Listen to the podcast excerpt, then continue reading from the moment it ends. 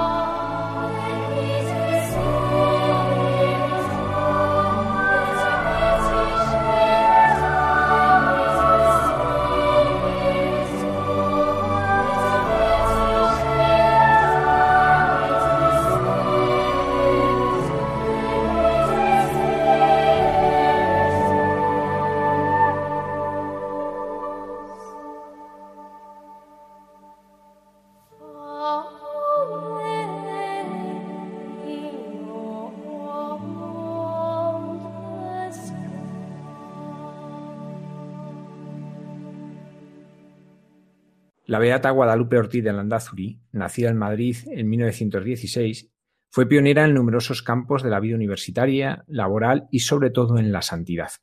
Para conocerla mejor, esta noche nos acompaña el sacerdote don José Carlos Martín de la Hoz, teólogo e historiador, fundador de las Academias de Historia Eclesiástica de Sevilla y Valencia, de las que ha sido secretario general.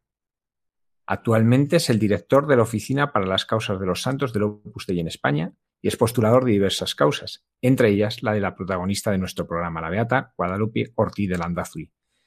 Buenas noches, don José Carlos. Muy buenas noches, encantado de estar con vosotros. Pues muchas gracias por acompañarnos. Lo que, primero, me gustaría introducirnos en la vida de Guadalupe. ¿Cómo fue su infancia y juventud? Guadalupe era hija de un artillero y eso quiere decir que siendo, siendo mujer, teniendo dos hermanos mayores eh, y siendo su padre artillero, pues ella desde que nació andaba desfilando, eh, llevaba una vida castrense, como la de sus hermanos, la de su padre, a la vez que su madre, eh, la doña Eulogia, le iba explicando esas características lógicas normales de una mujer cristiana. De tal manera que la síntesis de una mujer lanzada, atrevida, eh, arrojada y a la vez una mujer sensible, delicada, con capacidad de entregarse a los demás, de escuchar, de estar en los detalles. La vida de Guadalupe eh, es una vida entre Madrid, Tánger, Segovia, en los lugares donde su padre como artillero es destinado y ella comparte sus juegos con sus hermanos, con sus amigas. A veces, por ejemplo, comparte el colegio en Tánger con, solo chicos, porque era no había colegios femeninos en la ciudad y entre los hijos de artilleros que estaban allí destacados solo era ella una chica.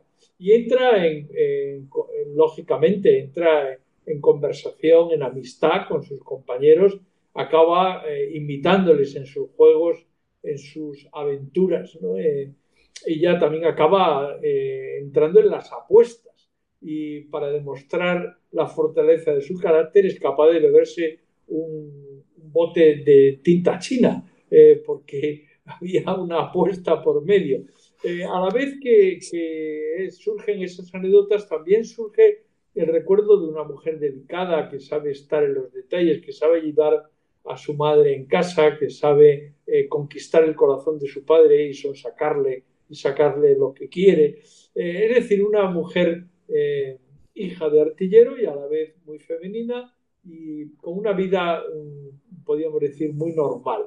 Cuando termina el bachillerato, que se examina en el Instituto de Cádiz, es ya el regreso a Madrid, coincidiendo con que su padre es destinado a la escuela de tiro de Carabanchel como tercer oficial al mando de la escuela. Eh, es el momento clave de la vida de Guadalupe, cuando ella decide estudiar química no porque la carrera de química tuviera la cola más pequeña o porque fuera la carrera más fácil o por, gastar una broma a los adultos de su familia. No, no, ella estudia química porque vocacionalmente es una apasionada de la química. Y hecho, ese hecho de estudiar química le va a dar una continuidad a lo largo de su vida. De modo que, en realidad, cuando la Congregación para las Causas de los Santos emitió ese decreto de las virtudes heroicas, y tuve que ir por toda España explicando a los devotos, a la gente que quería conocer la figura de la que próximamente iba a ser beatificada, eh, yo, mm, el resumen de la vida es una profesora de química camino de los altares.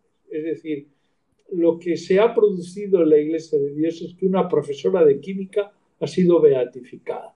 Es decir, ella comienza la carrera de química, son solo cinco chicas, el resto son chicos. Ella va haciendo sus asignaturas como todos los demás, va haciendo las asignaturas teóricas y prácticas a la vez, porque eso es lo bonito de la carrera de química, no solo es teoría, eh, sino que sobre todo es laboratorio, práctica. Y ella mantiene una ilusión desde que comienza su carrera, que es la ilusión de poder aplicar la química a las cuestiones prácticas. Es, es conmovedor verla a ella unas horas antes de morir, eh, cuando acaba de ser operada del corazón y, todavía no se ha producido el desenlace fatal. Ella está en el lavabo de la clínica universitaria, de la habitación de la clínica universitaria de Navarra, donde ha sido operada, está con unas, con unas telas con manchas. Es decir, está investigando cómo se puede quitar las manchas. Es decir, eh, la química la llevaba en el alma, la llevó toda su vida. Y a la vez hay otra faceta de su visión de la vida de química que es la paciencia. Yo creo que todos estamos eh, acostumbrados a las tragedias de la química. Es decir, la química es una, una asignatura muy bonita si la pillas, si la entiendes, si se te da. Si no, puedes tener un trauma para toda la vida como de hecho se comprueba en tanta gente que odia la química. Eh, Guadalupe, eh, como profesora de química desde el momento en que empieza a estudiar la carrera de química, ya está pensando en la didáctica de la química, en cómo hacer más fácil la enseñanza. Y a la vez tiene ese rostro paciente de la profesora de química que te vuelve a explicar una vez más, porque la tendencia del ser humano es aprendérmelo de memoria y quitármelo de encima y ella pacientemente te hace ver que no, que hay que entender las cosas. Eso, esos elementos de la formación científica, de la formación cultural, de la formación humana, luego van a ser instrumentos de Dios para, para su vida vocacional después. Ella ha empezado ya la carrera y está ya la guerra civil en España. ¿Cómo la sufrió ella? Bueno, ella, claro, la guerra civil comienza en, el mes de julio, comienza en pleno lo que se llamaba el veraneo. Me recuerdo que mi padre, que era profesor de matemáticas, solía decir que él era profesor por tres motivos, julio, agosto y septiembre. Es decir, que durante muchos años en España la docencia tenía tres meses de vacaciones. Y efectivamente eh, en España en general había tres meses de vacaciones era una vida compasada al ritmo de los tiempos. ¿no? Sabíamos disfrutar del medio ambiente, de la vida de familia, de las amistades, ¿no? como ahora que todo parece que se ha exprimido, todo parece se vive con tanta intensidad que apenas se vive. ¿no?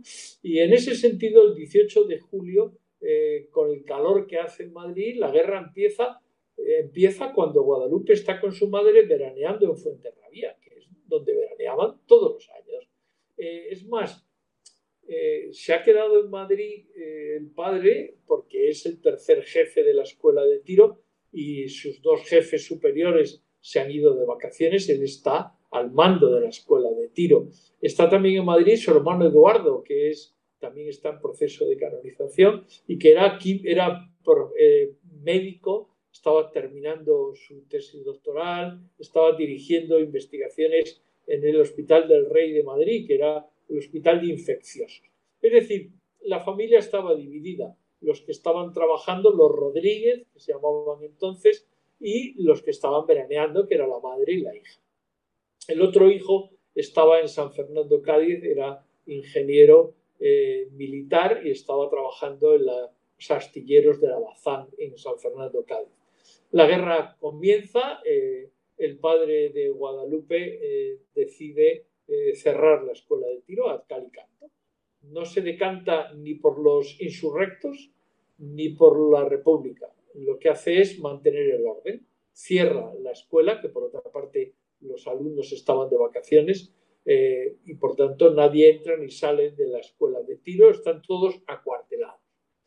Al cabo de unos días esa actitud, ese comportamiento que él toma de acuerdo con los demás oficiales a, su cargo, eh, es denunciada ante las autoridades de la República como una actitud eh, débil eh, ante el régimen, como, como si faltara arrojo o valentía para defender la República en momentos de dificultad. aquello terminó en un proceso de guerra y el proceso de guerra culmina con una sentencia de muerte. Eduardo Ortiz de Landazuri, que en aquella época estaba en un proceso de acercamiento a la fe, eh, después de muchos años de apartamiento, era el jefe de los estudiantes socialistas de Madrid, de la Facultad de Medicina y de la propia Universidad Central. Él era muy amigo del secretario de Azaña, que era socialista como él, mueve los hilos para conseguir un indulto. Eh, finalmente, el indulto llega en los primeros días de septiembre. Parece que Azaña va a firmar ese indulto.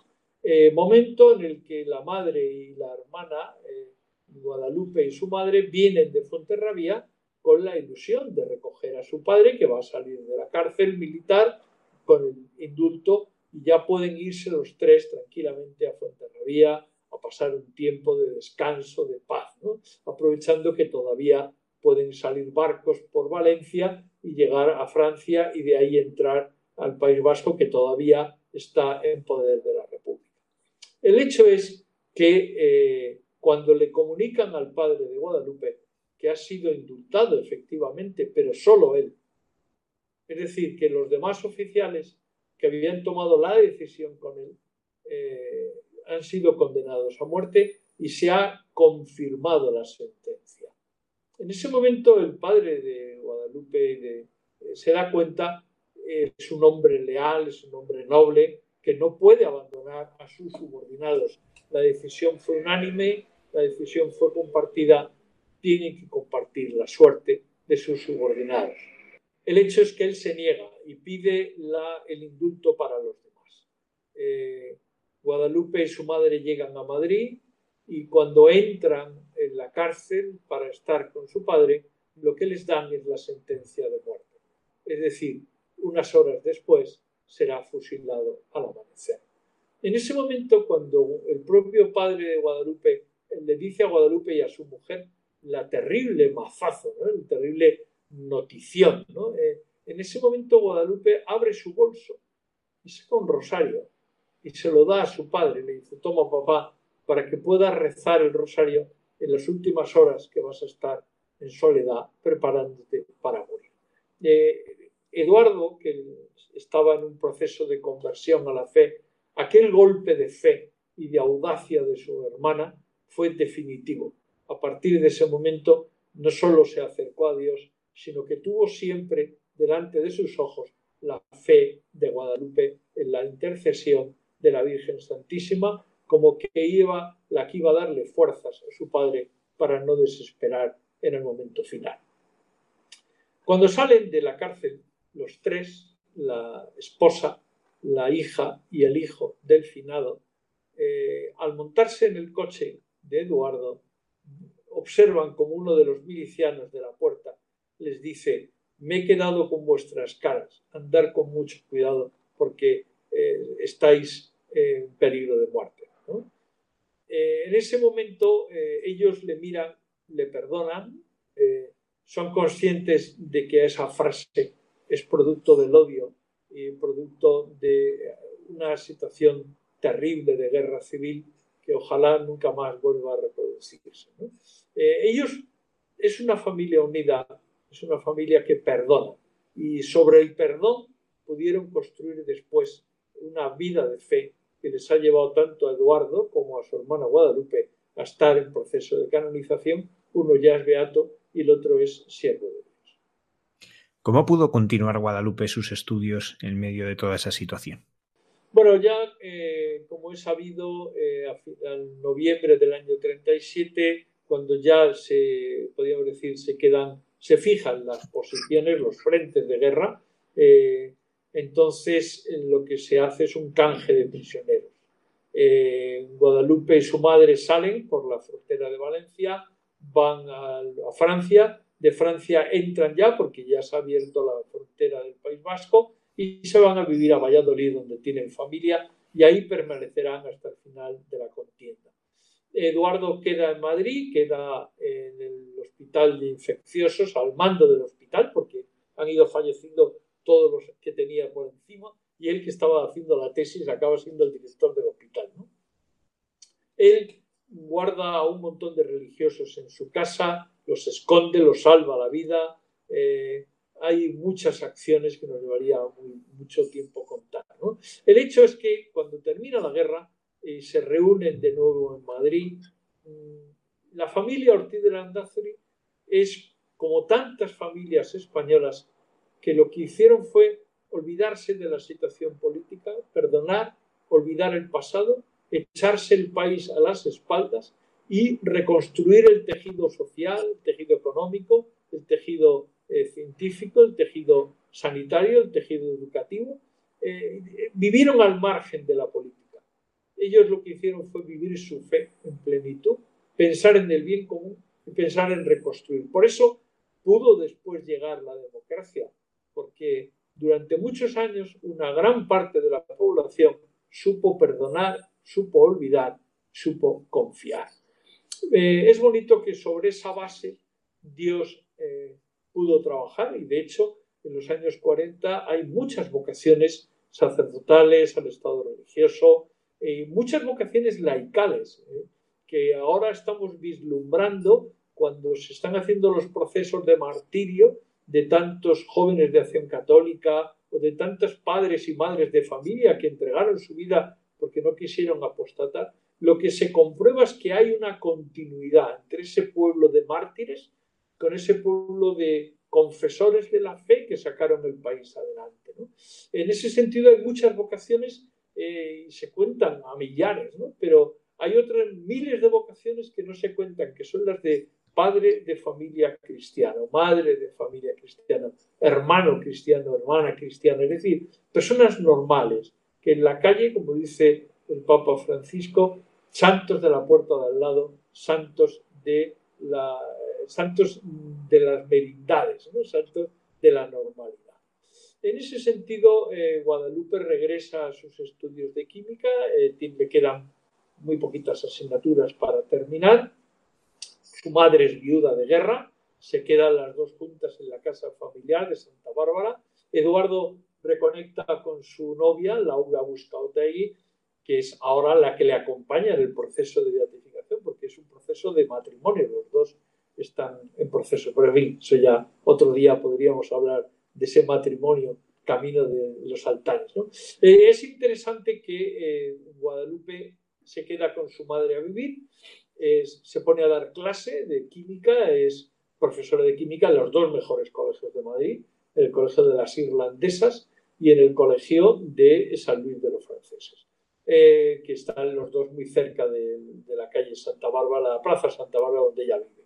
Eh, es una de las primeras químicas de España con una vocación clara a la química, por tanto las eh, religiosas irlandesas hacen muy bien ese es un fichaje de categoría en, su claustro académico. Un día, el, día 15 de enero de 1944, domingo, Guadalupe toma un tranvía en la plaza de Alonso Martínez, baja por la calle Colón, llega eh, por la calle Génova, llega a la plaza de Colón, sube por Goya, se para en la parada de la iglesia de la Concepción, entra en misa de 12 llega tarde, como es tradicional en este país, se queda al fondo porque está lleno, la nave está ocupada.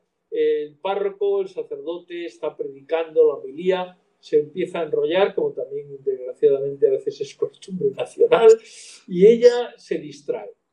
Eh, se imagina a sí misma vestida de novia eh, subiendo las escaleras del presbiterio de la iglesia de la Concepción. En ese momento oye una voz fuerte en su alma, un golpe en el alma. No, para ti tengo otra cosa. Guadalupe no era una mujer muy piadosa, ella rezaba el rosario con su madre eh, por la noche, iba a misa los domingos, tenía un novio catalán muy perfeccionista, no porque fuera catalán, sino porque era muy perfeccionista, y bueno, era una chica normal. Eh, ella era una mujer poco piadosa, pero era una mujer honrada. Por eso cuando termina la misa y sale golpeada, choqueada de, esa gracia que ha recibido en su alma, cruza la calle y coge el tranvía en dirección contraria hacia la plaza Alonso Martínez. Al entrar en el tranvía, descubre allí en el pescante del tranvía a un viejo amigo de la infancia, eh, también hijo de artillero como ella, eh, Jesús Serrano de Pablo se llama. Eh, habían estudiado juntos en Segovia, en el Colegio de la Emulación, habían jugado juntos en el Parque del Oeste. Hacía tiempo que no se veían antes de la guerra, que no se veían, se saludan con gran afecto. Eh, y enseguida Guadalupe interrumpe los, es una mujer impulsiva, muy valiente, muy lanzada, interrumpe la conversación. Oye Jesús, ¿tú conoces un cura? Porque yo necesito hablar con un cura. Y Jesús, que acababa de pedir la admisión como numerario del Opus Dei unos días atrás, es una casualidad como otra cualquiera, que en un tranvía de Madrid vaya un numerario del Opus Dei y pues se encuentra con aquella amiga de la infancia. Y claro, cuando él le, pide si conoce un cura, se sonríe como diciendo, bueno, le da una tarjeta de visitas donde apunta José María Escribá y le da el teléfono del fundador del Opus.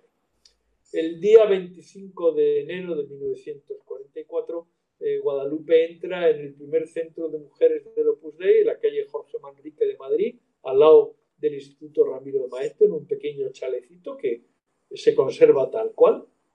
Entra en la sala de visitas y eh, ahí espera unos minutos a que San José María venga a charlar con ella y se queda mirando una imagen de la Virgen de Guadalupe que hay colgada en la pared.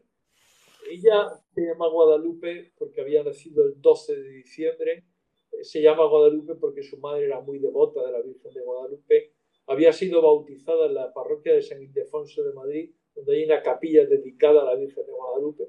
Ella está pensando todo eso, como diciendo, aquí hay, aquí hay mucha gracia de Dios, aquí hay mucho, muchas casualidades divinas. Y en ese momento entra San José María en la habitación y ya se gira y le dice, Padre, creo que tengo vocación. Eh, San José María se sonríe y dice, bueno, no vayamos tan deprisa, ¿no? Tengo que conocerte, tienes que conocer bien el espíritu de Opus Dei, tienes que eh, situarte primero, ¿no? Eh, y efectivamente, el 19 de marzo, ella escribe en su agenda, ¿no? pedí la admisión en el Opus Dei. Se lo dije a mamá. Doña Eulogia no estaba de acuerdo con la decisión de su hija y pocos días después pide audiencia también a San José María y tienen una conversación muy graciosa en la que aquella mujer le dice, mire, las reglas del juego son que yo soy viuda de guerra. Por tanto, Guadalupe como hija, como mujer, pues es la costumbre, la tradición, tiene que quedarse conmigo toda la vida, eh, tiene que cuidarme, ¿no? Eh, y en ese momento San José María le mira y le dice, eh, ¿y qué vamos a hacer? Porque la niña está empeñada. Claro, la niña tiene 27 años, no es una criatura, ¿no? Eh, la madre se queda desconcertada y dice, entonces, ¿no me piensa usted apoyar?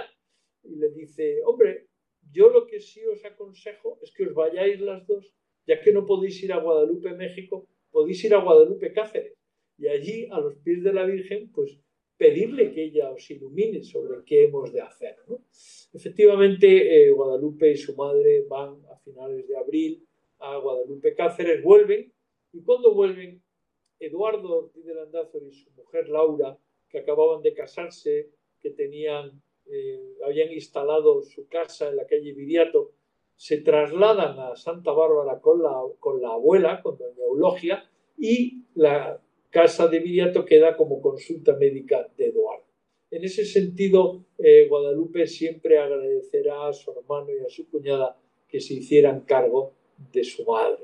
Eh, es bonito que al cabo de los años, eh, Guadalupe le pasa como a tantas mujeres, que tiene que conciliar su vocación, su familia, su trabajo, su madre, porque efectivamente al cabo del tiempo, pues Laura busca Otaegui, habla con su cuñada y tienen una pelea típica de cuñadas, donde le dice, mira, eh, yo tengo siete hijos, uno de ellos está muy enfermo, eh, yo no puedo más, llévate a tu madre. Eh, y Guadalupe le dice, pues tienes toda la razón, se lleva a su madre, la pone a vivir de nuevo en Santa Bárbara, en Madrid, ella acaba de sacar la cátedra de instituto en el Instituto de Santa Engracia de Madrid, el mismo sitio donde está ahora, y ella monta un triángulo, de tal modo que se levanta por la mañana, ella es directora de un centro de Lopudé y la calle Lista, está con sus hermanas en la oración, en misa, desayuna con ellas, toma un taxi, porque ya en ese momento su corazón ya no tiene fuerza, va a la calle Santa Bárbara, levanta a su madre, le da a desayunar, la deja con una persona que la acompaña. Ella sube la calle Santa Engracia, al lado del patronato de enfermos, enfrente está el Instituto Santa Engracia. Ella entra, entra en su despacho, mira por la ventana y ve patronato de enfermos. Y en ese momento se sienta, saca una cuartilla del bolso y le escribe una carta a San José María que le dice, queridísimo padre, acabo de tomar posesión de mi cátedra de física y química en el Instituto Santa Engracia y cuando miro por la ventana veo el patronato de enfermos donde usted trabajó en los primeros años al llegar a Madrid y siempre decía usted que lo de había nacido entre los enfermos y los pobres de Madrid porque usted había sacado adelante como capellán el patronato de enfermos. Por eso al verlo, el edificio parece que le estoy viendo a usted entrar en la casa. Le quiere y le pide la bendición su hija Guadalupe. Es decir, Guadalupe concilia como tantas mujeres. Eh, eh, es en ese sentido un modelo de una mujer normal, trabajadora, que cuida de sus hermanas, que cuida de sus amigas y a la vez que ayuda en las necesidades de la familia.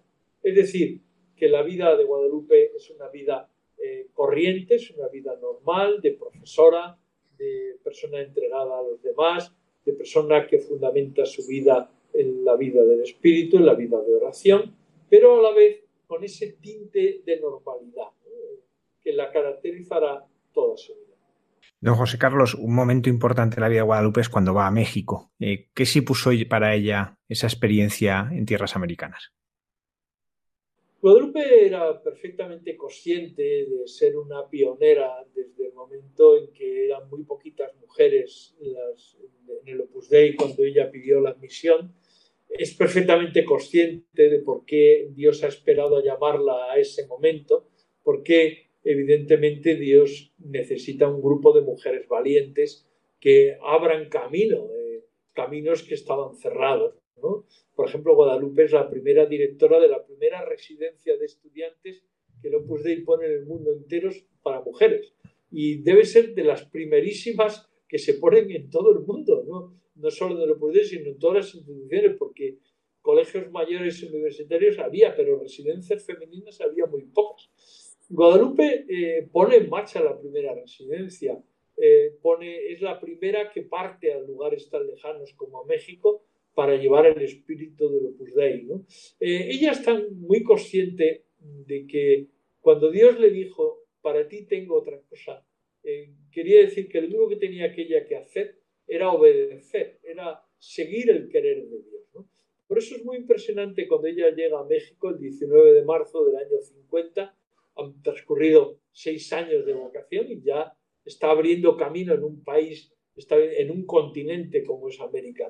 Ella llega a las cinco y media de la mañana a México, va a la villa de Guadalupe y lo que hace es abandonarse en Dios, dejar en sus manos todo el trabajo que van a realizar.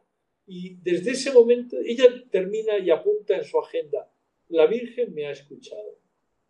Es como una convicción de que todas sus inquietudes, preocupaciones, ella se va a encargar. Y efectivamente eh, son 15 días de locura, porque en 15 días instalan una residencia de estudiantes, ponen en marcha labores para campesinos, ponen labores en marcha para los barrios de México, entre las universitarias. Es decir, hay una explosión de trabajo apostólico, de vocaciones, que al cabo de unas semanas por fin Guadalupe encuentra un hueco se sienta y escribe una carta muy larga donde le cuenta a San José María los milagros que Dios ha hecho. La carta la envía a través de un piloto de Iberia. Ese piloto llega a Roma, entrega la carta a San José María. San José María la lee y se le caen dos lagrimones. Se conmueve al ver los milagros que Dios está haciendo y en vez de contestarle con otra carta, con otro piloto de Iberia, lo que hace es mandarle un telegrama un telegrama que son tres palabras. Eh, ese telegrama se conserva en la sede de gobierno de las mujeres del Opus Dei en México, está enmarcado. Son tres palabras. Os estaban esperando.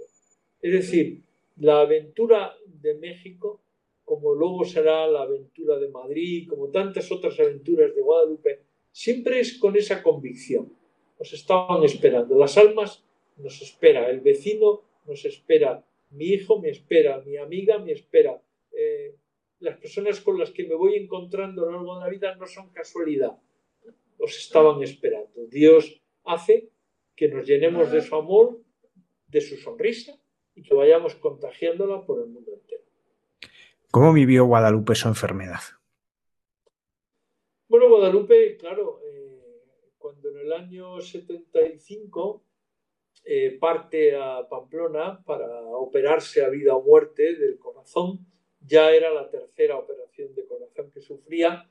Ella sabía, porque por los chequeos que se iba haciendo en Pamplona, en la clínica universitaria, que había puesto en marcha su hermano Eduardo y que era el director científico de la misma, ¿no? Por tanto, sabía muy bien eh, la situación de su corazón. Sabía que era una operación a vida o muerte. Ella se marcha a Pamplona después de haber dejado las actas firmadas, ha terminado los exámenes del Instituto Santa Engracia, eh, ha dejado las asignaturas, los exámenes para septiembre, porque alguna todavía no ha conseguido dominar la química, eh, se marcha, podría decir, con los deberes hechos. Eh, hay muchas compañeras de claustro, muchas alumnas que son muy conscientes de que Guadalupe puede no volver, porque es una operación muy delicada. Ella le quita importancia, le quita hierro, pero es perfectamente consciente. De hecho, eh, escribe el día anterior a la operación. Puedo despertarme del quirófano y estar en la presencia de Dios, lo cual querría decir que he terminado el curso de mi vida terrestre, o puedo abrir los ojos y encontrarme con una enfermera, con alguien del equipo sanitario, lo cual quiere decir que todavía hay que seguir aquí una temporada más. ella entra en el quirófano con la tranquilidad de que está en las manos de Dios y que... Y efectivamente la operación es un éxito. Ella puede bajar andando desde la clínica universitaria al campus de la universidad, visitar la ermita de la Virgen del Amor Hermoso. Hacía muchos años que no podía dar un paseo eh, tan largo como ese. Eh, su corazón funciona, puede subir escaleras, eh, está recuperándose muy bien en los primeros días, va al ritmo que le van marcando los médicos.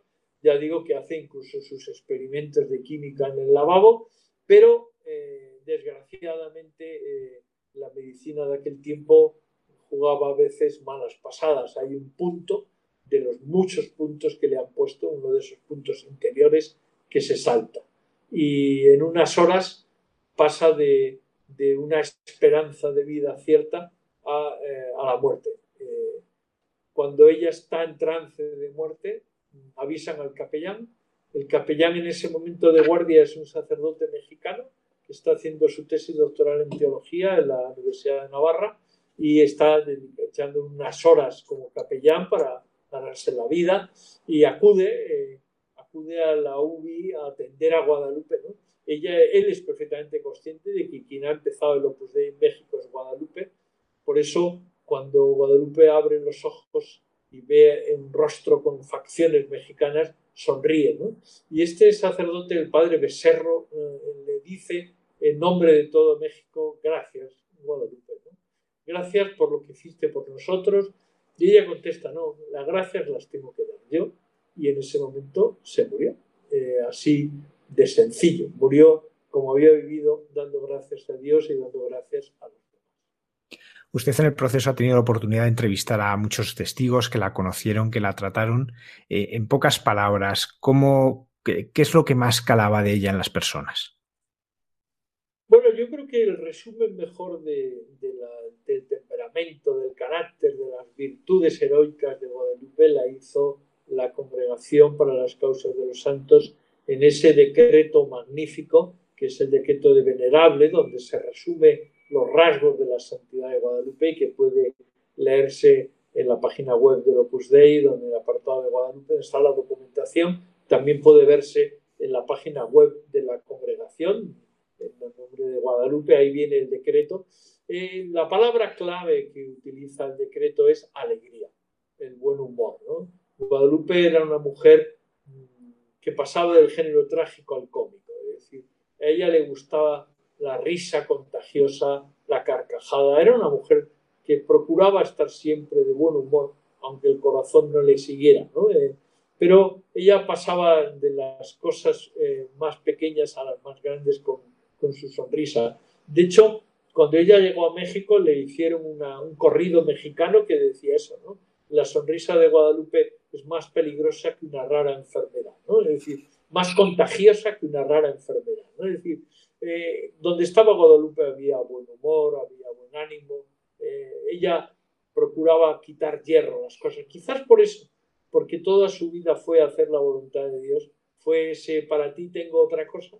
Eh, ella era consciente de que el secreto de su felicidad era que tenía la íntima convicción de estar haciendo lo que Dios le pedía.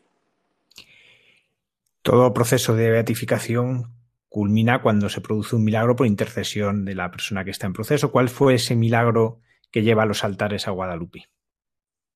Bueno, pues eh, hace un, al comienzo de los años 2000, un asturiano afincado en Barcelona, eh, ya una persona mayor, ya era viudo, había tenido una angina de pecho, pues eh, este hombre, Antonio Sedano se llamaba, padre de varios hijos, ya mayores, él estaba jubilado, vivía con una hija suya, agregada de Opus Dei, y vivía muy tranquilo en Barcelona, y un día le salió un grano en este punto donde se apoya la gafa, ahí le salió un grano muy característico, eh, que todos los médicos cuando lo veían eh, decían que era muy peligroso. De hecho, su hija consigue, después de mucha insistencia, que vaya al médico y la historia clínica arranca así, la primera consulta en donde el médico que la atiende, la atención primaria, ya escribe en la historia clínica ulcus gravísimo operar. O sea, es, son de esos granos que los médicos lo ven y dicen, este es un cáncer peligrosísimo, porque si se mete por los vasos sanguíneos llega al cerebro y la muerte es inmediata. Al cabo de unos meses, en la historia clínica aparece la consulta con el oculista, que confirma el diagnóstico y vuelve a decir ulcus gravísimo operar. Al cabo de unos meses, ya por fin es recibido por el cirujano plástico que tiene que encargarse la operación. El cirujano era, porque ya falleció, un doctor catalán muy sabio, un hombre que él siempre decía que si no hubiera sido cirujano habría sido pintor, porque tenía la costumbre de hacer una caricatura de sus pacientes. Y efectivamente se ve en la historia clínica una caricatura de Antonio Sedano que lo ha clavado y una flecha que sale de la, nariz que dice ulcus gravísimo operar.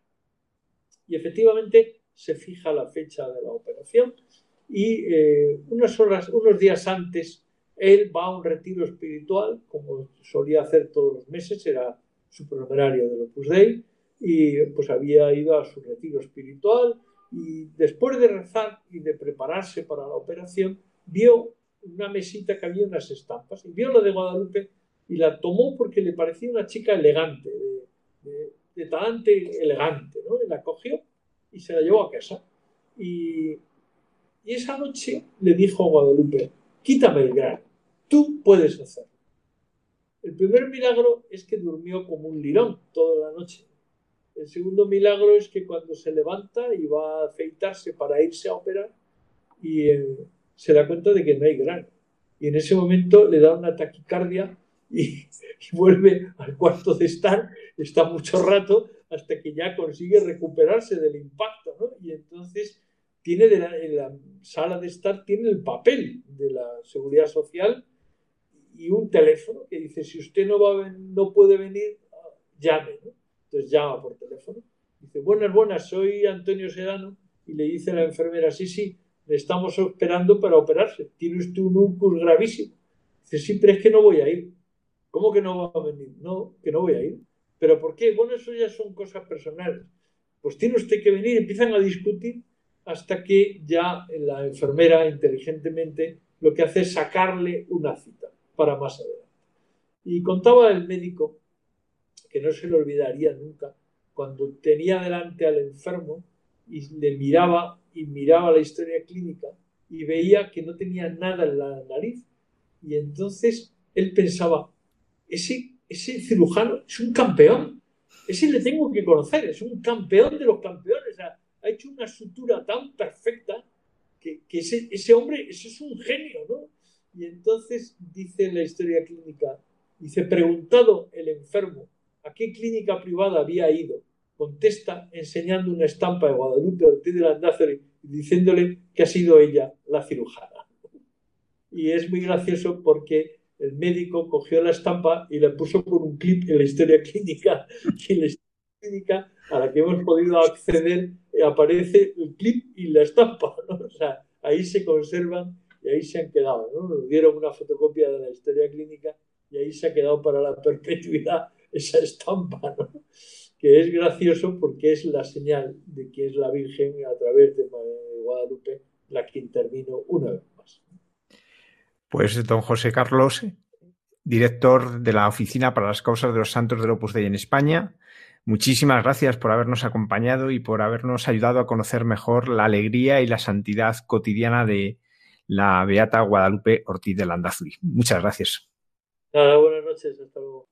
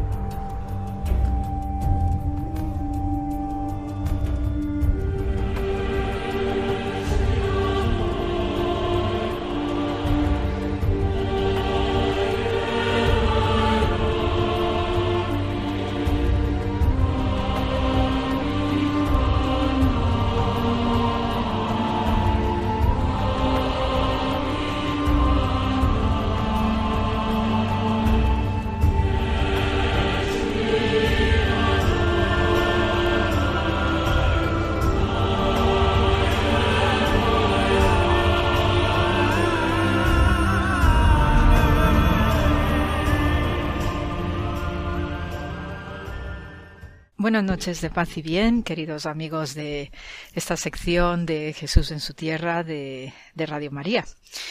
Eh, esta noche vamos a tener otra vez un programa un pelín especial eh, a propósito ya de esta secuencia de los milagros sanadores de Jesús, puesto que con el que os comentaba el viernes pasado acerca de la resurrección del hijo de la viuda de Naín, pues se cumple eh, la tipología de milagros de Jesús que consistían en una estructura tripartita, milagros de alteración de los eh, fenómenos de la naturaleza, los exorcismos y las resurrecciones. Ahí ya tenemos con la resurrección del hijo de la viuda de Naín, tenemos ya la secuencia completa y vamos a tener una siguiente mitad hasta cumplir los milagros eh, hasta el número 37.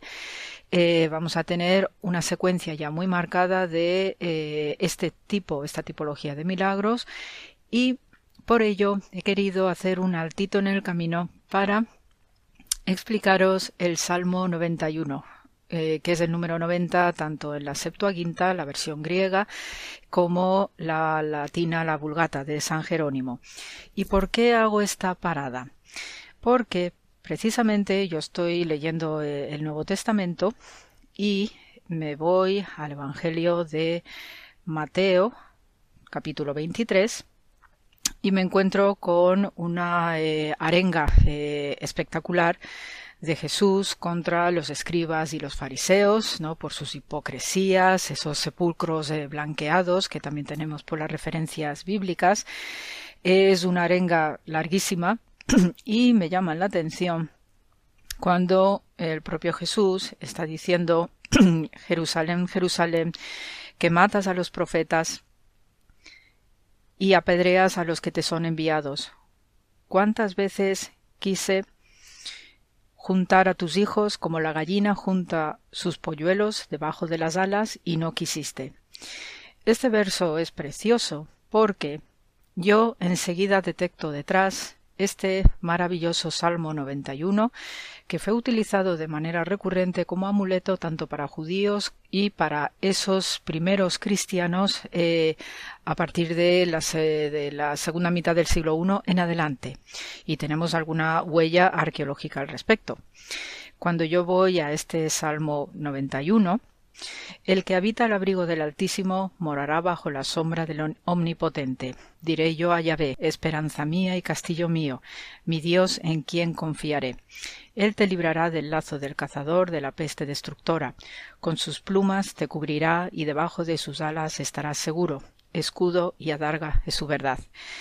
Como veis, la conexión es inmediata con este eh, fragmento que os he leído del Evangelio de Mateo y me interesa especialmente este Salmo 91 a propósito de los milagros de Jesús, porque este salmo, junto con el Salmo 23, según la clasificación hebrea, el Salmo 23 es aquel del Señor es mi pastor, se utilizaban muchísimo para reclamar o pedir la protección de Dios y servía para proteger de todo tipo de males. ¿eh? Se, pedía la protección en este eh, salmo para las pestilencias y de hecho está en una de las partes de este Salmo 91. También se eh, pedía protección contra los demonios, también era todo tipo de protección.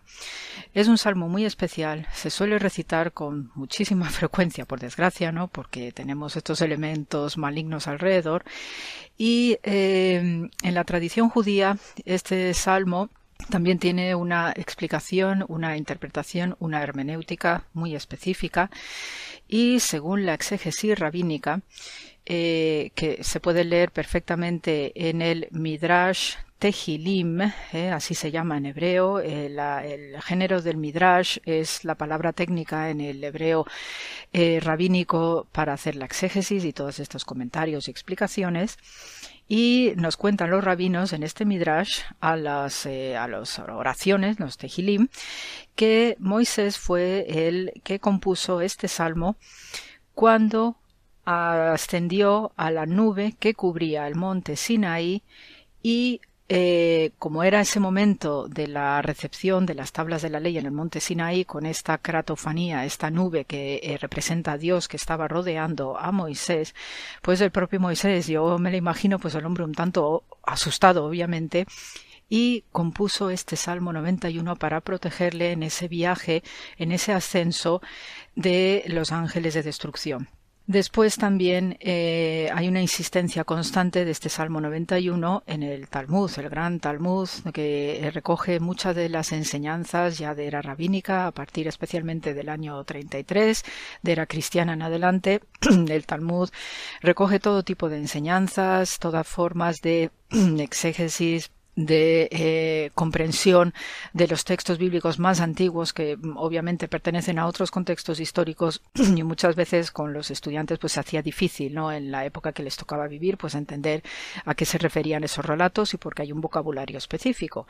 Entonces este Talmud en el tratado Shavuot eh, así se llaman toda una serie de tratados que compone esta obra monumental del Talmud que significa literalmente enseñanza eh, pues se registra directamente con este Salmo 91, que eh, es un salmo que se considera un canto para eh, conjurar, para exorcizar los espíritus malignos, también las plagas, y en eso pues se dice en hebreo que es el Shir Shel Pegaim, ese es el canto de las plagas, así tal cual en hebreo, y se, eh, son eh, salmos para recitación individual, también se hacen determinadas ceremonias colectivas, en, eh, en una recitación, un canto colectivo y en voz alta se recita este salmo, pero desde el punto de vista individual es el salmo para el que recita con una fe amplísima puesta en Dios de que le ayudará en tiempos de peligro es el socorro que siempre se pide a Dios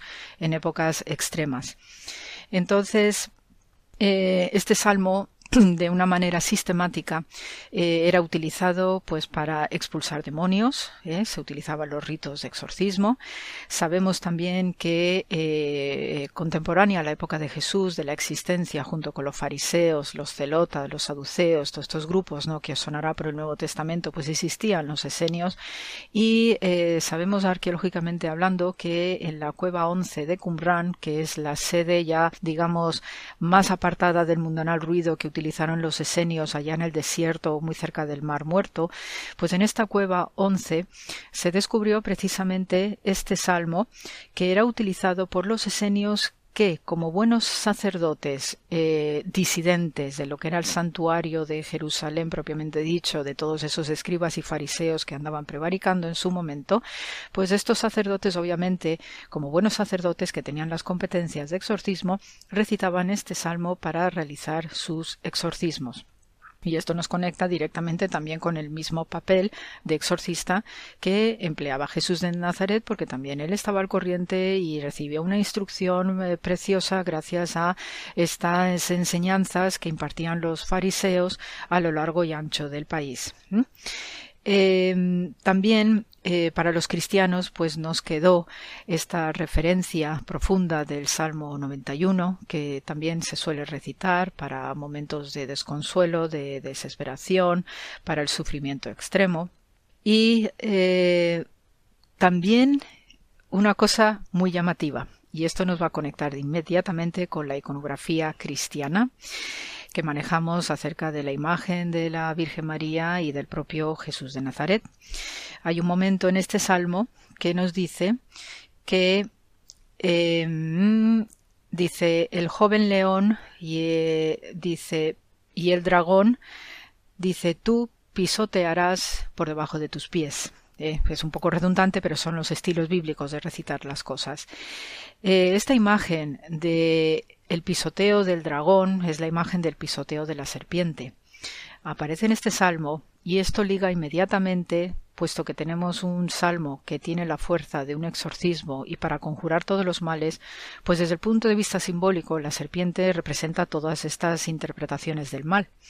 Entonces, en la iconografía mariana tenemos también a una espectacular María pisando a la serpiente eh, ya sabemos que los contenidos simbólicos de María, pues eh, en ella es la culminación de toda la línea de mujeres, de las grandes madres de Israel que arranca con la figura de Eva y la tentación en el paraíso. Y por tanto María lo que hace es redimir a la mujer primigenia y toda la tradición femenina y humana en general a través de María como Madre de Dios, pero también tenemos a este una iconografía de Jesús también combatiendo el mal, contra en estos combates singulares contra el maligno de, representado en una forma de dragón. Es otra de las eh, características simbólicas que también tienen estos seres eh, reptantes. Y aquí pues obviamente no solamente la madre es la gran defensora eh, contra el mal y que eh, redondea y cierra el ciclo ¿no? desde Eva para eh, redimir a la humanidad, no solamente a las mujeres, sino que también el propio Jesús como buen león de Judá, que es uno de los elementos típicos de la iconografía judía y del simbolismo profundo de lo que representa la fiereza del león, también está allí para combatir el mal. Y todo esto al hilo de este salmo que cuando uno lo lee y, lo va mm, calibrando en su interior, eh, ofrece una letanía constante, tiene fórmulas de exorcismo maravillosos que también conecta con otra literatura de exorcismo propia del Próximo Oriente. Y estas son fórmulas que con esos amuletitos que se colgaban del cuello o llevaban en su, unos eh, bolsitos específicos que se eh, ponían en los, los cinturones para no perderlo, pues el judío, como también los cristianos, procuraban conjurar el mal. Y esa costumbre sigue existiendo hasta hoy. ¿eh? Yo sé de madres judías que eh, cuando tienen a sus hijos procuran colgar alrededor del cuello algunas de estas protecciones y especialmente el Salmo 91, puesto que entienden que los bebés recién nacidos pues están expuestos a diversos tipos de ataques, principalmente la enfermedad, pero eh, en su acervo espiritual y cultural como pueblo hebreo, pues conserva todo este tipo de eh, costumbres y de prácticas. Y sí sé que cuelgan pues una plaquita con este Salmo 91. Así que amigos, eh, esta semana pues era este pequeño comentario que quería presentaros eh, a propósito ya de la tipología tripartita que tenemos de los milagros de Jesús, de este Evangelio de Mateo que os acabo de comentar, junto o puesto en relación con el Salmo 91. Estoy convencida que en los milagros de sanación de Jesús el mismo Jesús tenía interiorizado este salmo y sabía utilizar maravillosamente bien sus fórmulas para ayudar en estas sanaciones individuales o colectivas y sobre todo para conjurar el mal que acecha en el corazón, en el alma del ser humano a través de líderes, de gente sencillas y que es menester conjurar y lavar y sobre todo sanar. Una sociedad justa siempre se va a alegrar de tener justicia habitando entre ellos. Así podemos leer en Proverbios capítulo 11. Así que el programa de hoy, amigos, y deseándoos que estéis todos bien, el tiempo va pasando, que también el tiempo es un gran sanador, y nos volveremos a ver la semana que viene. Un abrazo fraternal de paz y bien a todos.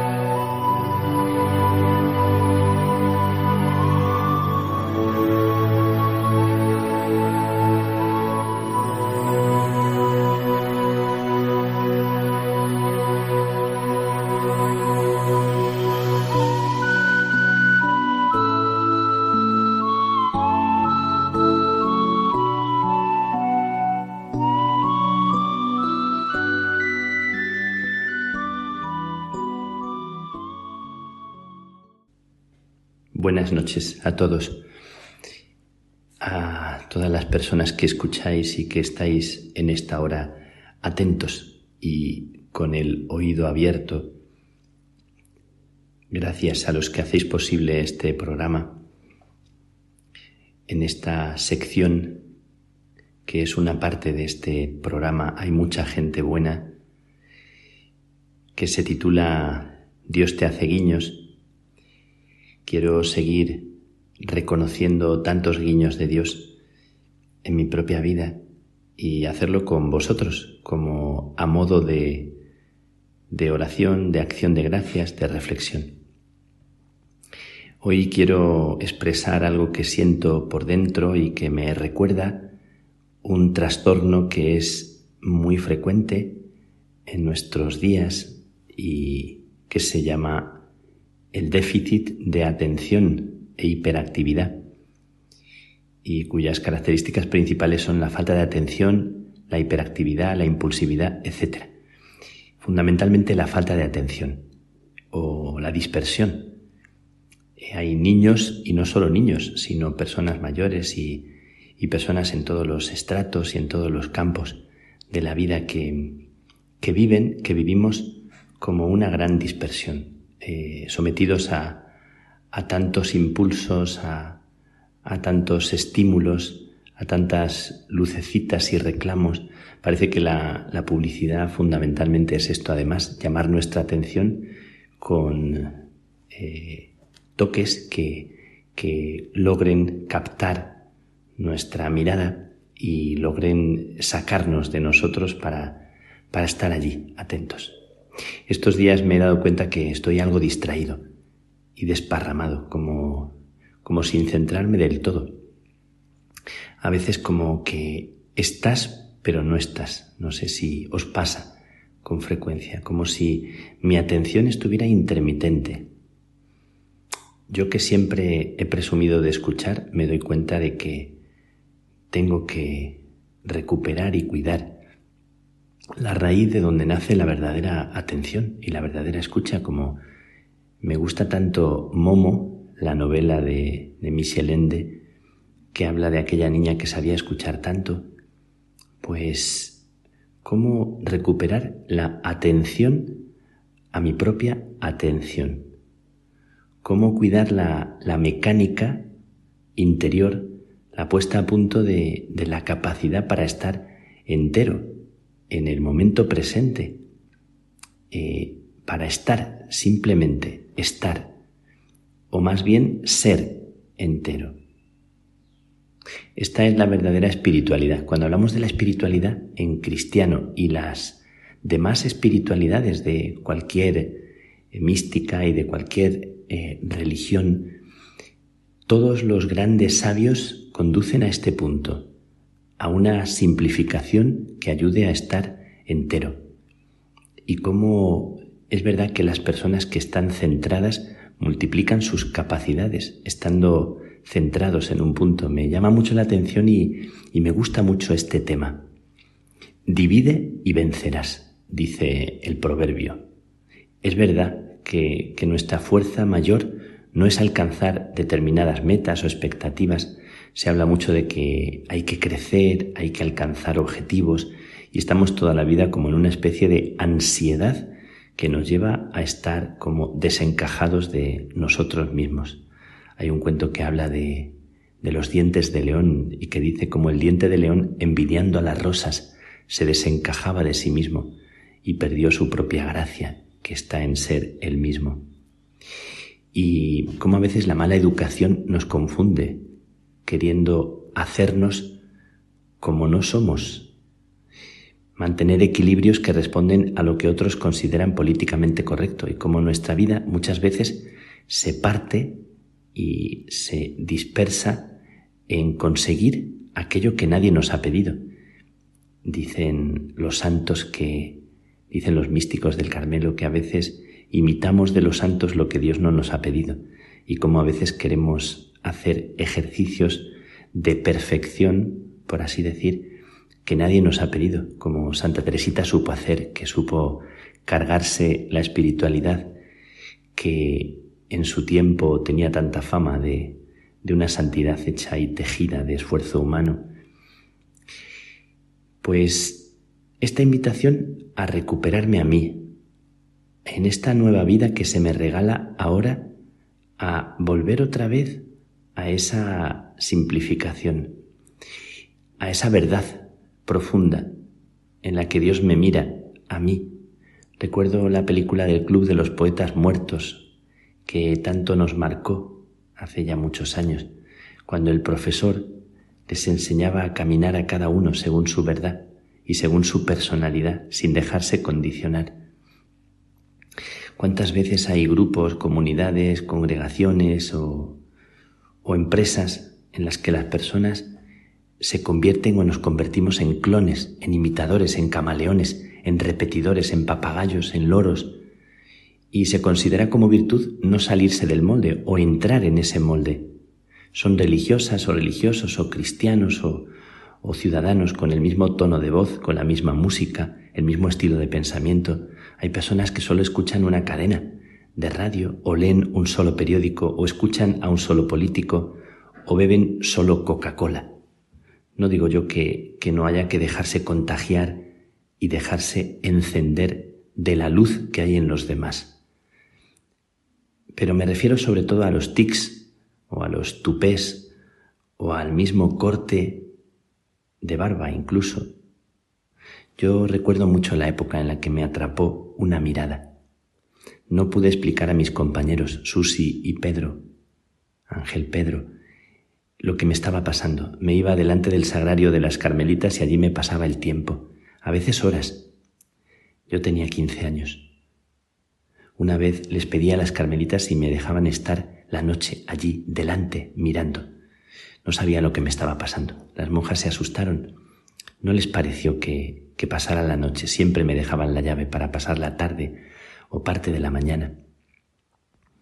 Pasando el tiempo, vuelve en esta hora de comienzos la necesidad de otra vez recuperar esa frescura que contempla y admira, esa escucha que atiende y acoge, esa presencia que está presente, la cercanía con lo que tienes cerca de ti, al lado, ahí mismo, y que hace comunión. La vida al detalle, contemplación serena, sencilla, sin milagros, sin esperar milagros, como una persona que cuando está caminando camina, cuando está en la cocina está atenta y cuando está con alguien está entero. Es impresionante la fuerza de una persona que está entera con otra, que mira y escucha sin más, sin pensar en la respuesta adecuada, sin querer ser gracioso, sin querer ser una persona eh, admirada o aplaudida, simplemente, o un predicador que no trata de contentar o de ganarse la estima de los demás, sino que simplemente es canal y se deja. Recuerdo al gerente del hotel de la película Pretty Woman, que se llamaba en la película Barney, Barney Thompson.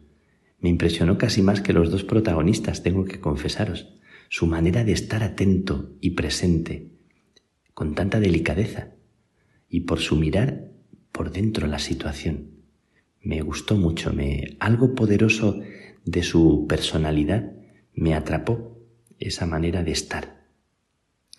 Alguna vez he contado la historia de mi hermano pequeño, así con mucho respeto, de mi hermano Quique, que tenía algo parecido a un déficit de atención y que estaba en tantas cosas.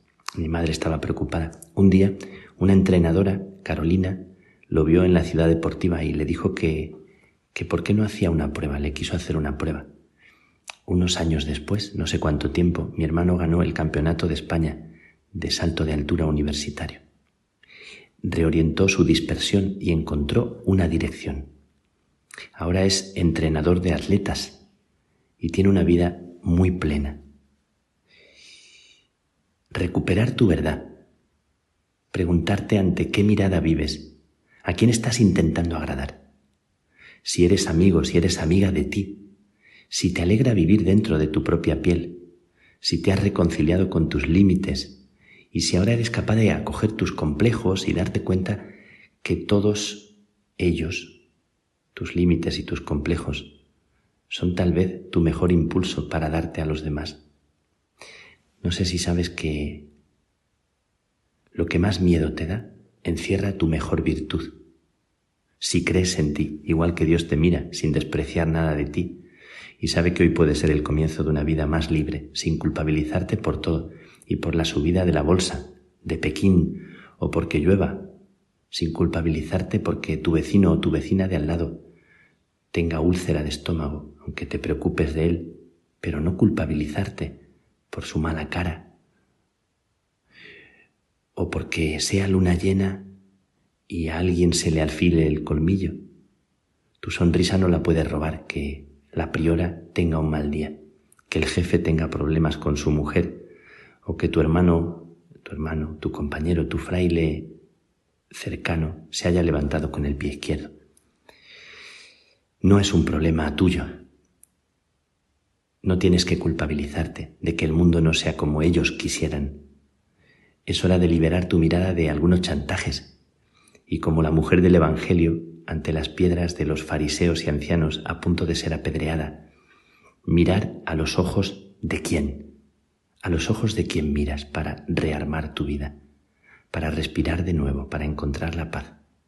Mirar a los ojos del Nazareno y dejarte decir, yo tampoco te condeno, yo no te condeno, no peques, le dijo, y decirle no peques era, no vivas dividida.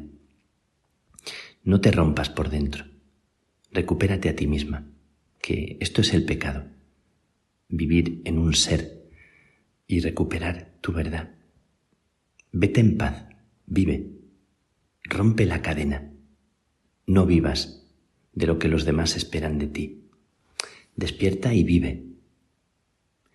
Dice Facundo Cabral, un texto que, que es, no estás deprimido, estás distraído, distraído de la vida que te puebla, distraído de la vida que te rodea, delfines, bosques, mares, montañas, ríos. No caigas en lo que cayó tu hermano, que sufre por un ser humano cuando en el mundo hay miles de millones de seres humanos. Yo lo paso bien decidiendo a cada instante lo que quiero hacer y gracias a la soledad me conozco, algo fundamental para vivir. No caigas en lo que cayó tu padre, que se siente viejo porque tiene 70 años, olvidando que Moisés dirigía el éxodo a los 80 y Rubinstein interpretaba como nadie a Chopin a los 90, solo por citar dos casos conocidos. No estás deprimido, estás distraído, por eso crees que perdiste algo, lo que es imposible, porque todo te fue dado.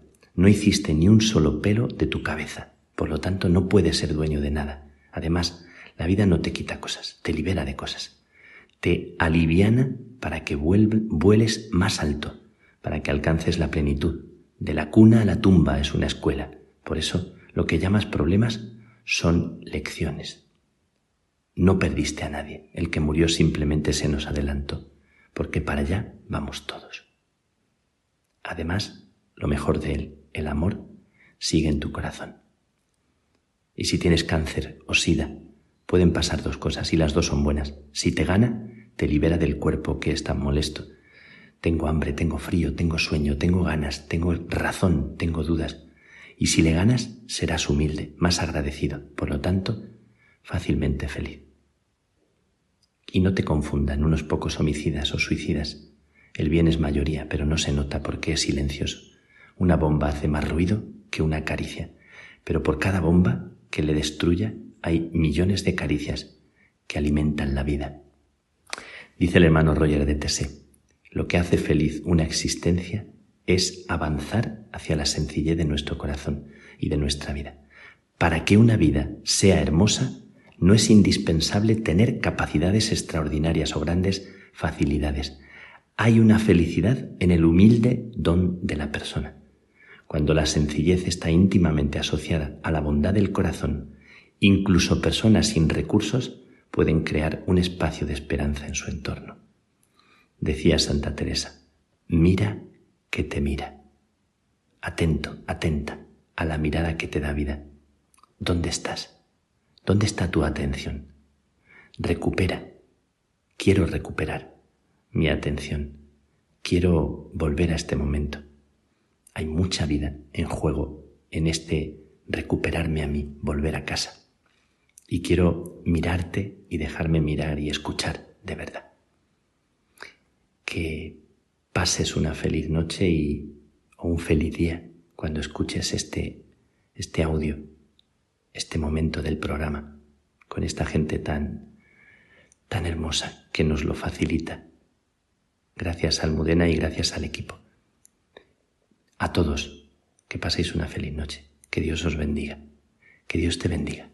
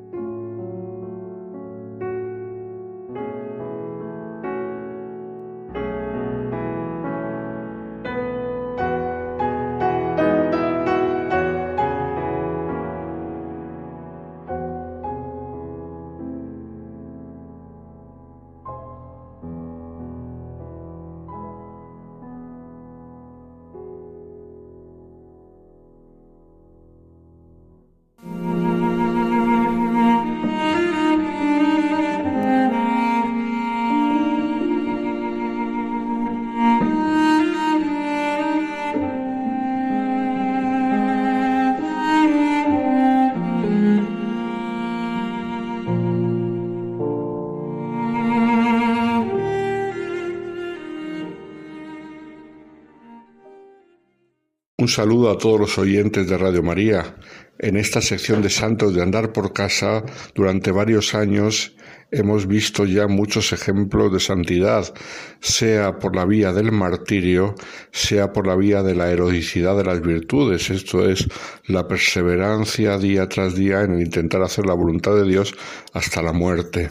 Hoy vamos a ver un camino diferente de la santidad, porque vamos a ver un personaje que va camino de los altares, pero que no se puede encuadrar ni en el martirio ni en la heroicidad de las virtudes. De hecho, concretamente, a este joven italiano se le ha intentado ya proponer como mártir y no se ha conseguido porque los teólogos de la Congregación de los Santos dijeron que su muerte, aunque fue violenta y cruel, no fue un verdadero martirio. Y tampoco se puede decir que fue heroico en sus virtudes día tras día, porque no tenemos pruebas para afirmarlo. Y sin embargo, su testimonio es tan hermoso, tan grande, que merece la pena ser propuesto para la consideración de los fieles.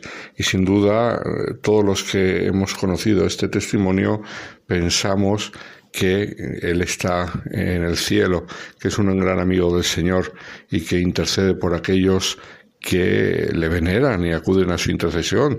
De hecho, hay muchos casos de gente que dice que le ha rezado y ha recibido favores suyos.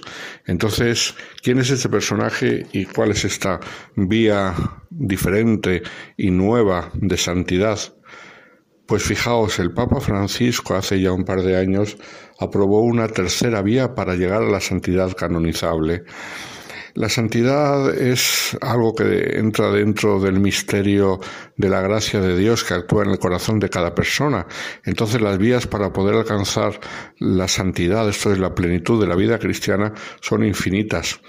Pero cuando se trata de la santidad canonizable, esto es de proponer a un fiel para la veneración de los demás hermanos en la fe, Tradicionalmente ha habido dos vías desde el comienzo de la historia de la Iglesia. La primera y más antigua, como sabemos, era el martirio y después, poco a poco, sobre todo cuando acabaron las persecuciones contra la Iglesia de los primeros siglos, empezaron a surgir lo que se llamaban los confesores, esto es, los que habían vivido heroicamente eh, su vocación cristiana fueran monjes, fueran casados, fueran fundadores, misioneros. Eh, claro, la historia de la Iglesia es tan larga que ha dado un montón de ejemplos de distintas posibilidades. Estos eran los dos caminos normales. Y sin embargo, la experiencia de muchos años eh, y muchos siglos de procesos de canonización hacían ver que había casos ejemplares luminosos, de grandísima belleza, pero que no podían entrar en ninguna de estas dos vías. Este es el caso del joven Salvo d'Aquisto, militar, carabiniere, italiano, del siglo XX, muerto con 23 años, con lo cual muy joven. Había nacido el 15 de octubre de 1920 en el sur de Italia, en Nápoles, y murió cerca de Roma, concretamente en el término municipal de Fiumicino, que todos conocemos porque es donde está el aeropuerto de Roma, pues allí murió el 23 de septiembre de 1943. Era un vicebrigadier del arma de los carabinieri italiano y que, como veremos, dejó una huella profundísima en la historia eh, militar y civil italiana del siglo XX por su acto heroico durante la Segunda Guerra Mundial. ¿Y quién es este joven? Pues venía de una familia católica, buena, religiosa. De hecho, mm, de pequeño estudió en un colegio de monjas, lo que sería la escuela elemental. Luego ya cuando tuvo que pasar a la escuela secundaria, estudió en un liceo normal de una población cercana a Nápoles, en aquella provincia. Y lo que pasó es que a la edad de 19 años decidió presentarse como voluntario en el arma de los carabinieri, en la cual habían estado antes mm, su abuelo materno y tres tíos suyos, con lo cual había una, una cierta tradición familiar.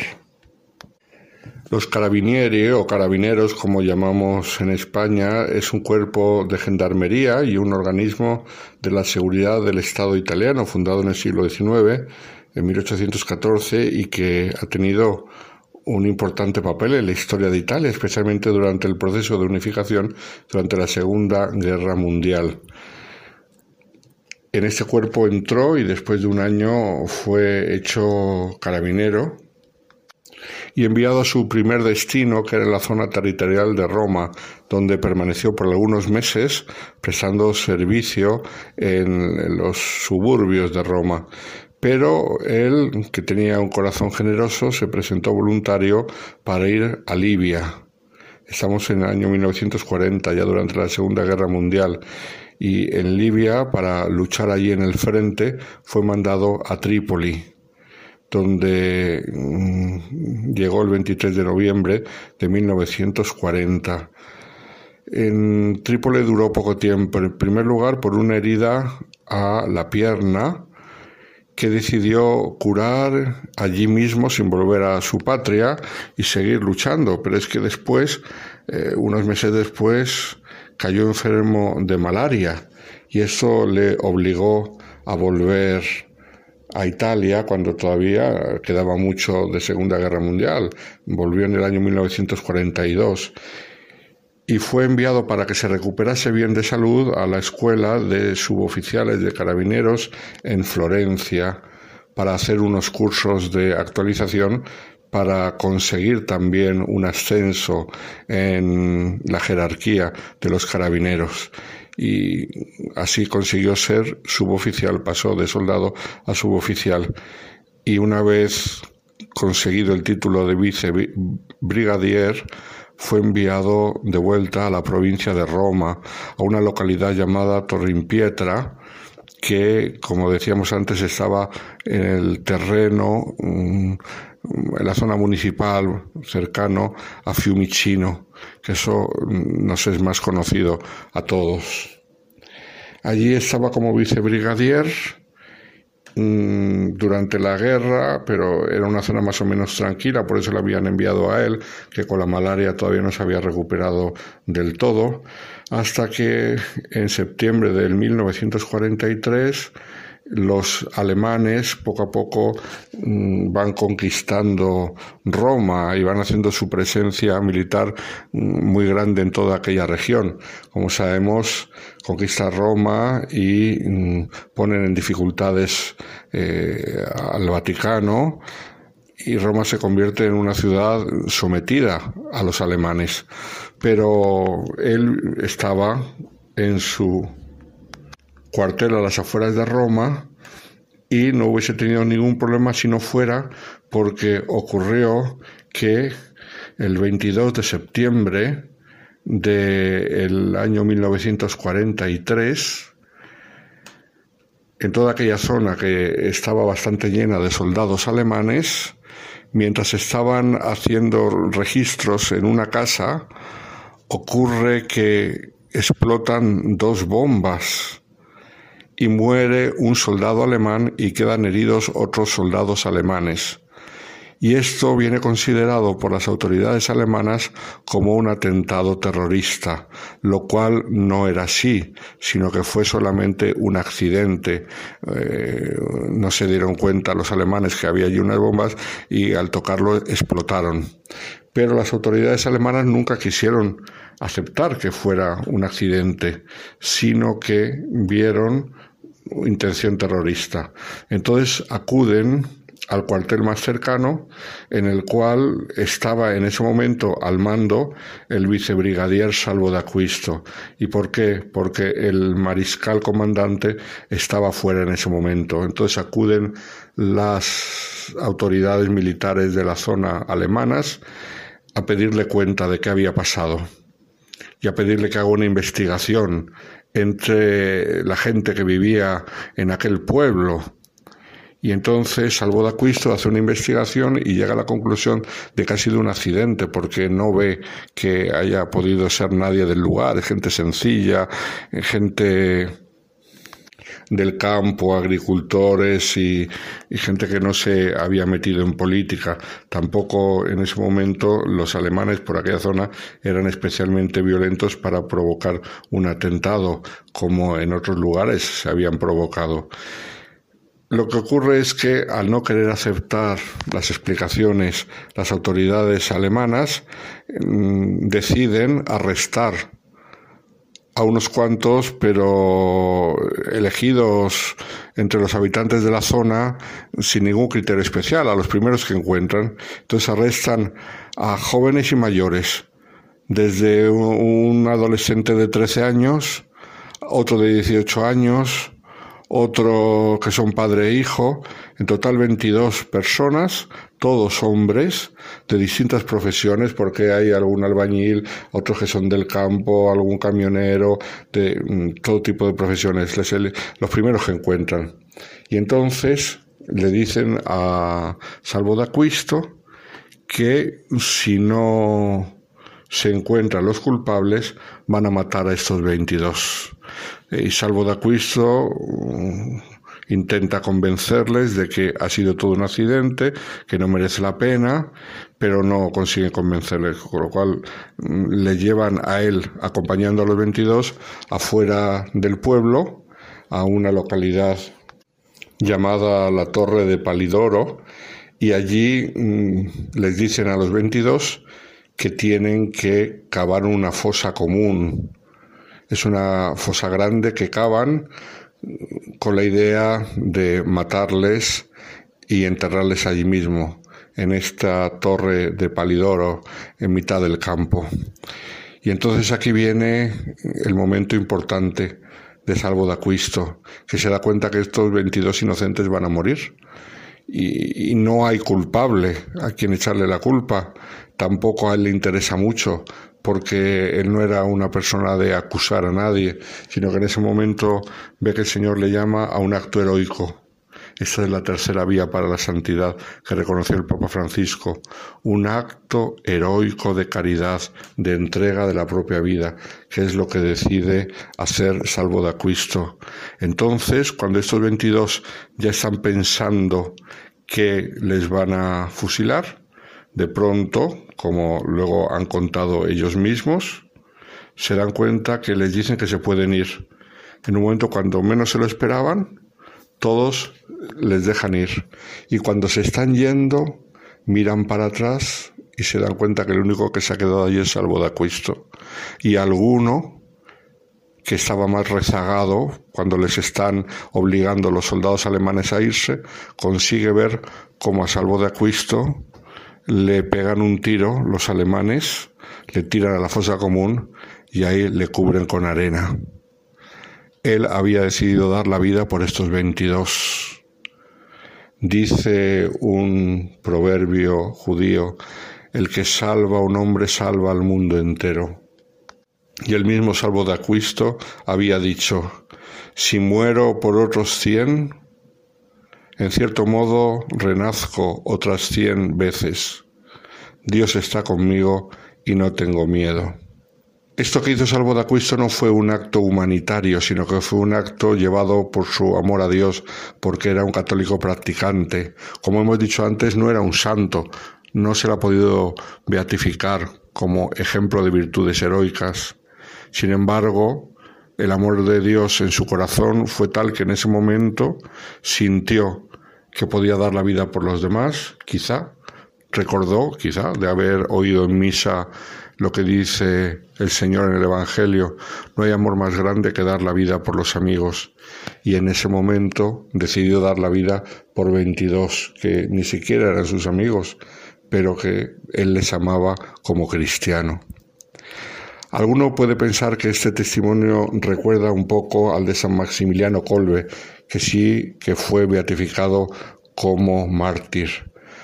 Pero es muy diferente porque el contexto es diferente. Maximiliano Colbe estaba en un campo de concentración por ser sacerdote en contexto de persecución religiosa. Y sin embargo el episodio que le ocurrió a Salvo de Aquisto no tenía nada de persecución religiosa. Era simplemente un acto de cuestión militar. Pero él en su corazón vio la oportunidad y sintió que el Señor le llamaba a dar la vida por otros y lo dio. Esa es la tercera vía. Son muy pocas causas todavía las que están en camino hacia los altares por esta tercera vía y sin embargo es una vía muy hermosa que sin duda va a dar muchos frutos un acto heroico de caridad que lleva a entregar la propia vida. Y esto nos recuerda a todos que eh, no sabemos eh, en ningún momento cuándo el Señor nos puede pedir un acto heroico.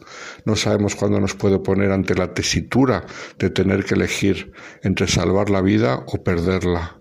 Pero aquí siempre conviene recordar que el Señor dijo, el que quiera salvarla, la pierde, pero el que pierde su vida por amor a mí, la salva. Ojalá el ejemplo de Salvo de Acuisto nos ayude a todos a estar abiertos a lo que el Señor nos puede pedir en cualquier momento, cuando menos lo esperamos, a la vuelta de la esquina, puede haber un acto heroico en un incendio, en una pandemia, en un accidente. No sabemos cuándo el Señor nos puede pedir dar la vida por los demás.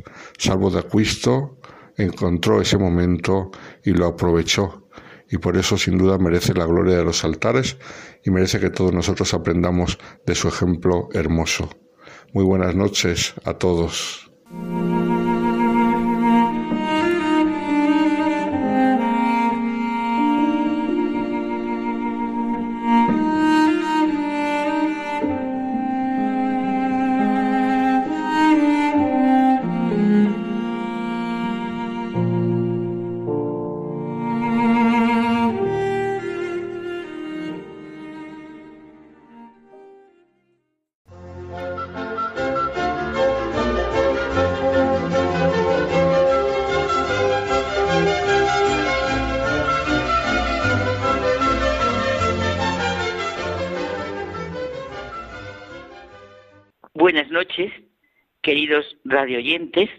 Ya estamos, José Manuel y yo, en Hay mucha gente buena y en estos momentos tan nuestros de entre tú y yo, para hablar con ustedes de lo que dialogamos tanto José Manuel y yo. Y hoy les va a extrañar, porque vamos a hablar de nuestra cuenta bancaria de riqueza interior. Hemos pensado que verdaderamente hay que amar para poder conocer. Sí, sí, hay que amar profundamente para poder conocer lo que esto supone. Ahora, ¿se puede amar sin riqueza interior?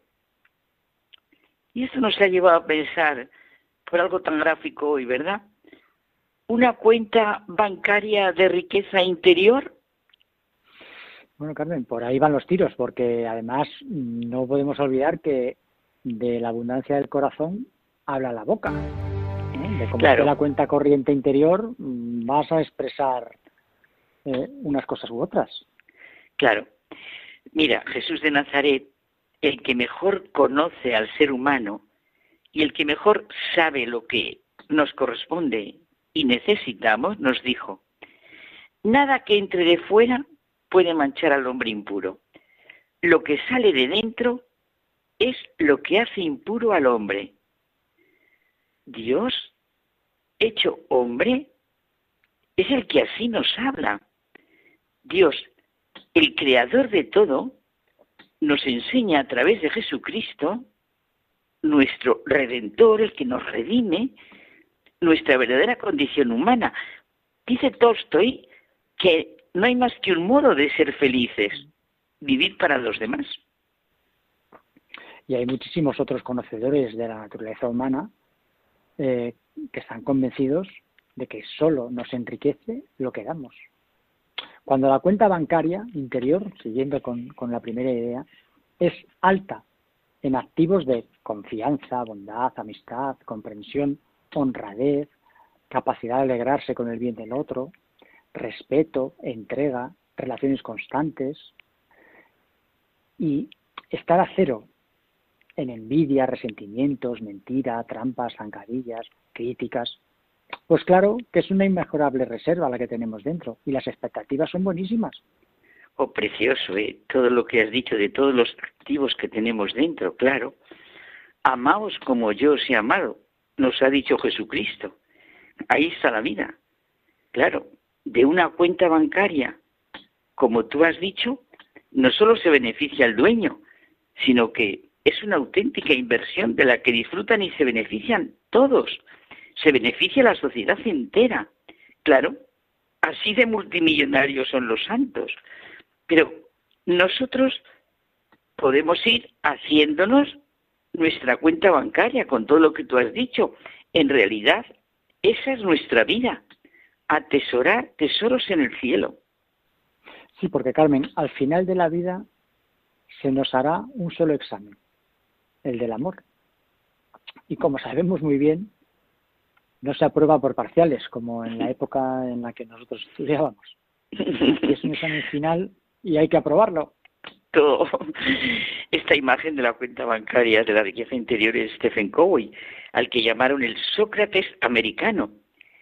Eh, pero la cuenta bancaria de riqueza interior, y como tú la has descrito, puede hacer mucho bien y es muy práctica en la vida diaria, porque la mayor parte de los problemas por los que pasamos las personas y los que más dolorosamente nos marcan, pues se nos pueden hacer crónicos y muy difíciles de resolver. O sea, Carmen, todos sabemos lo que es una cuenta bancaria. Tú más que nadie. En la que ingresamos nuestro dinero y con ello que creamos un depósito y luego, pues eso, efectuamos depósitos y constituimos reservas para cuando lo necesitemos, ¿no? Claro. Una cuenta bancaria da seguridad en la vida, porque primero, pues mira, cubrir necesidades vitales, familiares, relaciones humanas, pero también para realizar proyectos, ayudas a personas, instituciones benéficas. Cuando se saca dinero de allí o se hace cualquier pago a través de esa cuenta, se reduce parte de ese depósito, es decir, constituimos una reserva de la que podemos exigir reintegros cuando los necesitamos. La cuenta bancaria de riqueza interior es una metáfora de, de, la confianza, bondad, de todo lo que tú has dicho antes en las relaciones humanas. Es la riqueza de sentimientos que tenemos respecto de otro ser humano. Y por eso si aumento depósitos en mi vida de bondad, alegría, honestidad, verdad, fidelidad, respeto, comprensión, justicia. Me encanta que lo digas, despacio, que, que, es muy bonito. Repite los que ha dicho, esos depósitos. Pues son alegría, honestidad, verdad, fidelidad, respeto, comprensión, justicia. Fíjate.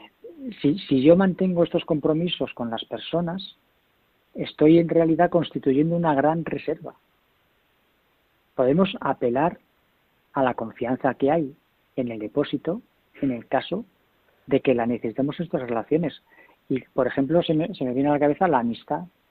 La amistad es un depósito que vas llenando cada día, cada año. Oye, José Manuel. hay momentos en los que esa amistad te, te, te, te, te ayuda. Claro. Mira, por lo que es decir, el próximo día eh, tú y yo pensaremos en depósitos concretos que nos centraremos en cinco o seis para que nos ayuden en nuestra vida diaria. Bueno, nos podemos equivocar, pero nos entenderemos de todos modos porque la cuenta de confianza, si es muy alta, nos entenderemos.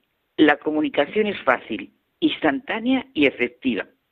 Pero si en mis relaciones con los demás yo siempre estoy exigiendo, juzgando, interpretando todo lo contrario de lo que tú decías, criticando, sintiéndome ofendido, víctima, molesto por sus éxitos y triunfos, picajoso por mi susceptibilidad, reclamando comprensión sin comprender a mi vez, bueno, pues mi cuenta bancaria no vale un céntimo, está al descubierto. Vivo siempre en un campo, vamos, minado.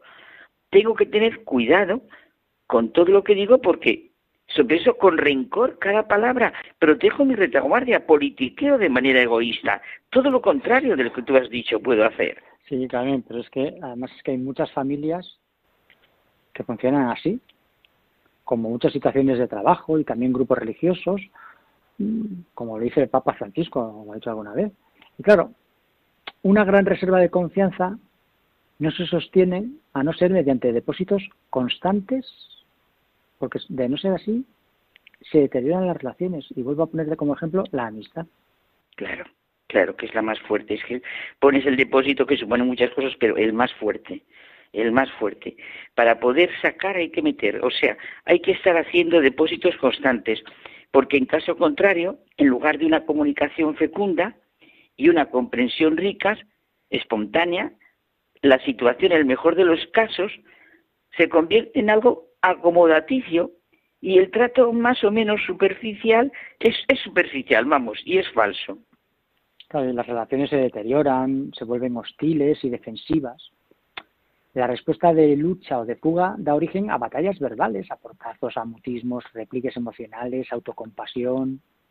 Bueno, vamos, que puede acabar en una auténtica guerra fría o guerra abierta, como es el caso, qué pena, de los matrimonios y de familias en los tribunales, donde se libran, vamos, durante años amargas batallas legales. Todos tenemos abiertos, abierta mejor, una especie de cuenta bancaria con cada una de las personas que tratamos. En esa cuenta efectuamos a diario ingresos mediante la cordialidad, el trato afable, el cariño, poco más o menos repito lo que has dicho, el respeto, el sacrificio, la entrega. Y a medida que hacemos esos ingresos en la cuenta, las personas, la persona irá acumulando un mayor depósito en relación a nosotros. Cuando la cuenta de confianza es alta, como ya hemos dicho antes, la comunicación es buena y la relación es grata. Claro, cuando efectuamos depósitos de amor incondicional, que nos fijaremos en puntos concretos que expresen bien la confianza al próximo día, como nos pide Jesucristo, cuando vivimos de la caridad, de la amistad, que has dicho tú que es lo más grande, porque es verdad, dice Jesucristo, ya nos llamo, os llamo amigos, pues es el espíritu de las bienaventuranzas. Estamos invitando a otros para que lo hagan. Lo contrario ya lo comprendemos. La cuenta irá bajando hasta ponerse en números rojos. Y este equilibrio entre los números negros y rojos produce, pues vamos, una relación muy tensa y muy difícil. Nuestra riqueza... Sí, sí, dime. No, te iba, a decir que, que se me viene a la cabeza así de, de repente que, claro, que los depósitos que hacemos en una cuenta corriente siempre nos cuestan, porque supone la renuncia a gastarlos en algo o la renuncia al egoísmo. Y, esto también hay que trasladarlo a, la cuenta espiritual. Muchas veces ingresar un depósito de amabilidad, de cortesía, de perdón en la cuenta con, con otra persona requiere una renuncia y un sacrificio y también es un querernos, justo, justo, pero es un querernos a nosotros mismos, porque nuestra riqueza está en sentirnos amados por Dios y así amar sin condiciones. Eso es mm, ser, tener verdadera riqueza interior, como queremos ser amados, ayudar a los demás a sentirse valorados, afirmados en su identidad. Eso nos ayuda a nosotros. Para ser santos pues mira, querer en el amor de Dios personalmente, a diario, y así pedirle su espíritu para amarle y amar. Sí, volvemos al principio, José Manuel. Hay que amar para poder conocer, y como tú has dicho, es desde la amistad desde donde se conoce verdaderamente. Bueno, Carmen, pues nos tenemos que despedir hasta la semana que viene. Pues nos despedimos, pero nos vamos a centrar en puntos concretos de esto porque es muy interesante esto de ver nuestra cuenta interior. Pues buenas noches. Hasta la semana que viene.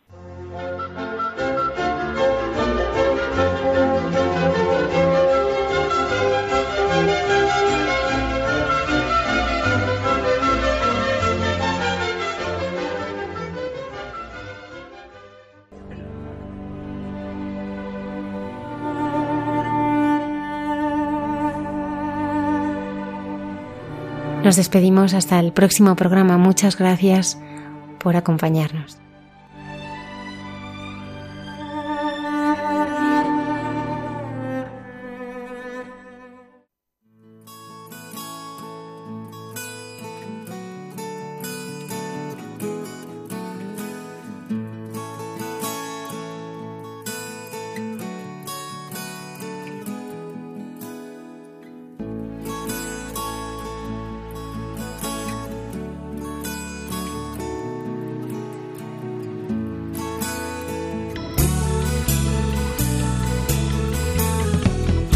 Han escuchado en Radio María Hay mucha gente buena, un programa dirigido por Almudena Delgado.